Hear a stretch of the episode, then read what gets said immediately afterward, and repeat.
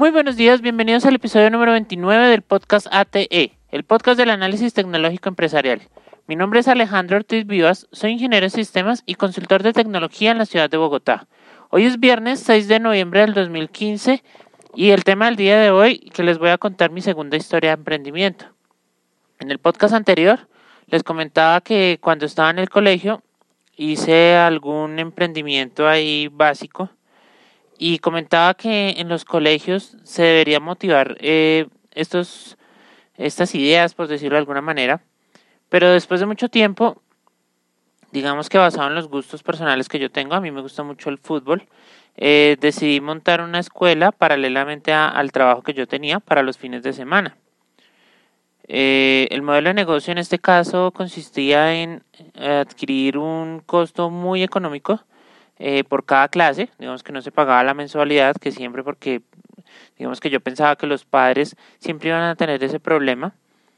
Entonces lo que dije fue que los mismos estudiantes o los mismos alumnos pudieran ahorrar ese dinero. Eh, cada clase costaba entre dos mil y tres mil pesos, algo así. Eso acá en Colombia es eh, casi el valor de una Coca-Cola personal. Una o en el caso de los tres mil dos Coca-Colas personales. Eh, era un costo muy económico, pero eh, en un principio hubo alguna resistencia al pago a pesar de que era económico. Eh, alguna madre se contactó conmigo y me dijo que no tenía cómo pagar y pues obviamente se habían acumulado algunas clases, entonces ya tenía un pago que no podía realizar. Pero bueno, digamos que la idea del marketing en ese caso se trató o se hizo una impresión no de tarjetas profesionales, sino eh, unas tarjetas que yo imprimí en, en mi casa. Eh, se repartió eh, casa a casa. Yo vivía en un lugar donde había conjuntos de casas. Entonces la idea fue repartir en varios lugares. Se pagaron algunos letreros sobre la inauguración.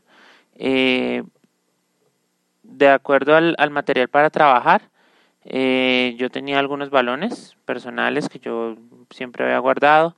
Eh, tenía algo de material como para los arcos y nada más. Entonces, eh, el primer día llegaron algunos estudiantes, se les hizo el entrenamiento, pues digamos que todo iba muy bien. con el tiempo, digamos que algunos se iban aburriendo, pues era para muchachos entre los 10 y los 15 años más o menos, pues es una edad complicada, en un principio pues eh, como todos saben es, es, difícil manejarlos. Pero a pesar de que, pues a pesar no, sino a medida que iba pasando el tiempo, eh, uno de los estudiantes, uno de los padres de los estudiantes, eh, me ofreció una donación de petos. digamos que todo iba muy bien, excepto lo del pago. Digamos que el modelo que yo planteé en ese momento no me permitía ganar mucho dinero no teníamos tampoco una cancha donde entrenar, entrenábamos en un parque, eh, buscando siempre un sitio. Acá el clima en Bogotá es complicado, entonces eh, llovía mucho, era inestable. Eh, pero aún de eso, conseguí algunos estudiantes, pero el tiempo que estaba gastando no, digamos, desde el modelo de negocio no funcionaba. Entonces empecé a buscar alternativas.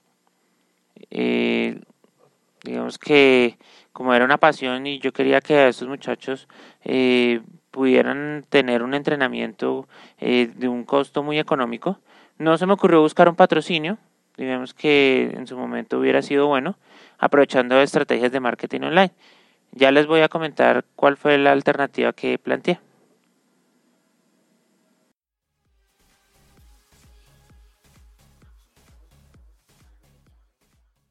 ¿Sabes cuántos prospectos de clientes visitaron tu negocio hoy?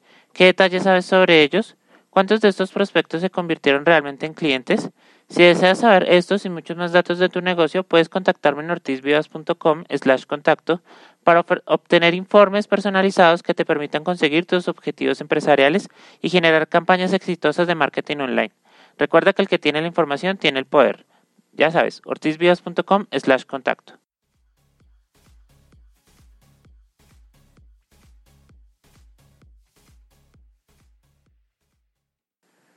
Bueno, en esta segunda parte del tema del día de hoy, que les estaba comentando eh, algún otro emprendimiento que, que, pude plantear paralelo al trabajo que yo tenía en ese momento, eh, busqué una alternativa para los muchachos. Lo que hice fue hacer un convenio con una escuela en la que yo había eh, estudiado antes, una escuela de fútbol que quedaba muy cerca. La idea era que no les cobraran la matrícula y que les, les digamos que ellos solamente deberían pagar la mitad de lo que pagaban los muchachos que ya estaban inscritos en esa escuela. Con esto yo llevaba a los muchachos, eh, la idea era que me contrataran a mí como profesor de esa escuela de fútbol y recibía un pago fijo, entre comillas. Eh, ellos tenían una cancha, pero cuando yo hice este negocio, eh, resulta que la cancha entró en mantenimiento durante tres meses y esos tres meses pues seguimos en lo mismo. Ahora tenía más muchachos, el pago era relativamente bueno buscamos siempre dónde entrenar, tocó en un parque también.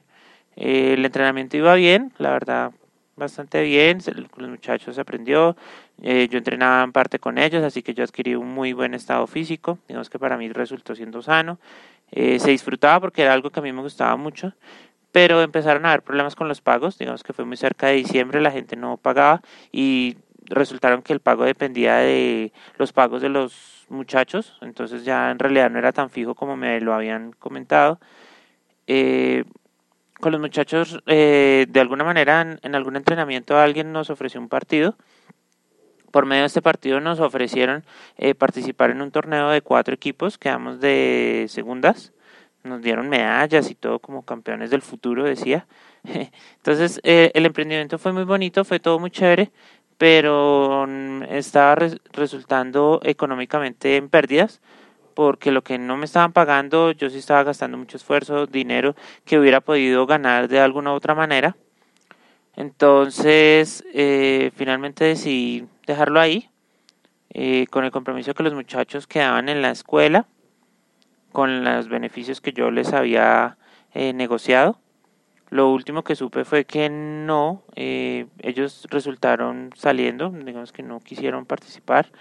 Eh, cuando yo tomé esta decisión, a la semana ya tenían cancha, entonces eh, todo el esfuerzo que habíamos buscado en entrenarlos y todo, pues esperando siempre la ilusión de una cancha, una cancha de fútbol, pues para uno cuando uno está entrenando, tener partidos en un lugar que uno podría decir que es mi sitio sagrado de entrenamiento que puedo demostrar todas mis habilidades, enfrentar otros equipos. Eh, finalmente se convirtió solamente en un entrenamiento vacío porque nunca hubo ese, ese enfrentamiento contra otras escuelas, por ejemplo, cosas que a mí me hubiera gustado plantear, pero las políticas de la escuela en la que estábamos eh, no lo permitían, era muy complicado por el tema de las lesiones y por cosas que siempre se presentaban. Entonces, pues decidí guardarlo. En algún momento quisiera volverlo a, realizar, ya después, quién sabe cuándo, pero con el tiempo buscando otras alternativas, digamos que a hoy, con lo que he aprendido del marketing y con patrocinadores que pudiera conseguir, eh, pudiéramos montar una escuela donde no se les cobrara, se hiciera una clasificación de estos muchachos que quisieran entrenar. Digamos que el objetivo del entrenamiento que yo tenía como ingeniero de sistemas era poder eh, administrar mm, las capacidades que tenían ellos, eh, ayudarles a escoger un sector en el campo donde ellos se pudieran destacar y optimizar un sistema, que en este caso era un equipo de fútbol, eh, para enfrentar diferentes retos. Digamos que ese era todo el objetivo, mezclando mi gusto con la carrera que yo había estudiado, que era la ingeniería, o que es la ingeniería de sistemas, pero finalmente no, no se pudo llegar a buen fin. Sí se hizo varias pruebas, se le ayudó a algunos de estos muchachos a escoger eh, qué mejor posición tenían en el campo. Digamos que fue muy chévere en su momento que se, se presentó. Mm, pudo haber sido una prueba para algo mucho más grande. De pronto eh, conseguir un, patrocinador que respalde el sueño. Eh, ya tenemos todas las estrategias de marketing online. Ya digamos que este es un podcast de análisis tecnológico empresarial. Entonces la tecnología que hay ahora está mucho más avanzada, se puede montar una página web, se puede eh, utilizar las estrategias de marketing online, una analítica web para ver a quién le está interesando toda esta historia y poder conseguir de esa manera el patrocinador. Pero esto requiere mucho tiempo, eh, una inversión bastante amplia en tiempo, dinero, eh, un retorno de la inversión de un proyecto a largo plazo que no todos están dispuestos a, a seguir y pues que yo personalmente no tendría fondos para, para hacerlo, pues porque yo también eh, tengo otros gastos personales que debo cumplir, eh, así entre comillas, pues cuando uno estudia se endeuda para pagar ese estudio y eso es una deuda que eh, lo persigue a uno por muchos, muchos años. Entonces, eh, todas estas cosas no permiten que uno haga un proyecto de manera personal. Pero podría plantearse, eh, acá cuando en Colombia empiezan a haber eh, crowdfunding, por ejemplo, un proyecto de este tipo, digamos que aquí en Colombia ya se está manejando, pero no es tan popular y pues por lo tanto no tendría tanto respaldo. Pero de pronto por medio de este podcast se pudiera conseguir algún eh, patrocinio, alguien que escucha la historia y de pronto esté interesado en montar un sistema para eh, entrenamiento de escuelas de fútbol, todo esto se podría manejar. Digamos que por mi parte lo haría de manera paralela, digamos que yo estoy buscando proyectos eh, un poquito más grandes, mm, de alguna manera que me permitan subsistir en este modelo económico que tiene el país, donde uno debe pagar sus deudas y además de pagar eh, gastos que uno va teniendo. Pero poderlo manejar ya pleno eh, requeriría de una inversión bastante amplia, bastante grande. Yo no vería problema, por ejemplo, eh, manejarlo paralelamente porque montar un sistema, digamos que se puede hacer en, el tiempo que uno le va quedando libre. Entonces, de pronto alguien que escucha el podcast y quiera contactarme, podríamos hacerlo, podríamos plantearlo. un proyecto a muy largo plazo, como estoy diciendo. Eh, conseguir personas que eh, piensen en los niños, porque el deporte ayuda a evitar muchos vicios, a digamos que a, quitar problemas que después se van a convertir en delincuencia. Eh, una de las condiciones que yo le tenía a los muchachos era que eh, debían estar muy bien en, la, en el colegio, en las notas estudiantiles, porque pues la educación es muy importante. No quiero como seguir el, el ritmo en que usted juega fútbol, entonces no debe abandonar la primaria, debe abandonar los estudios.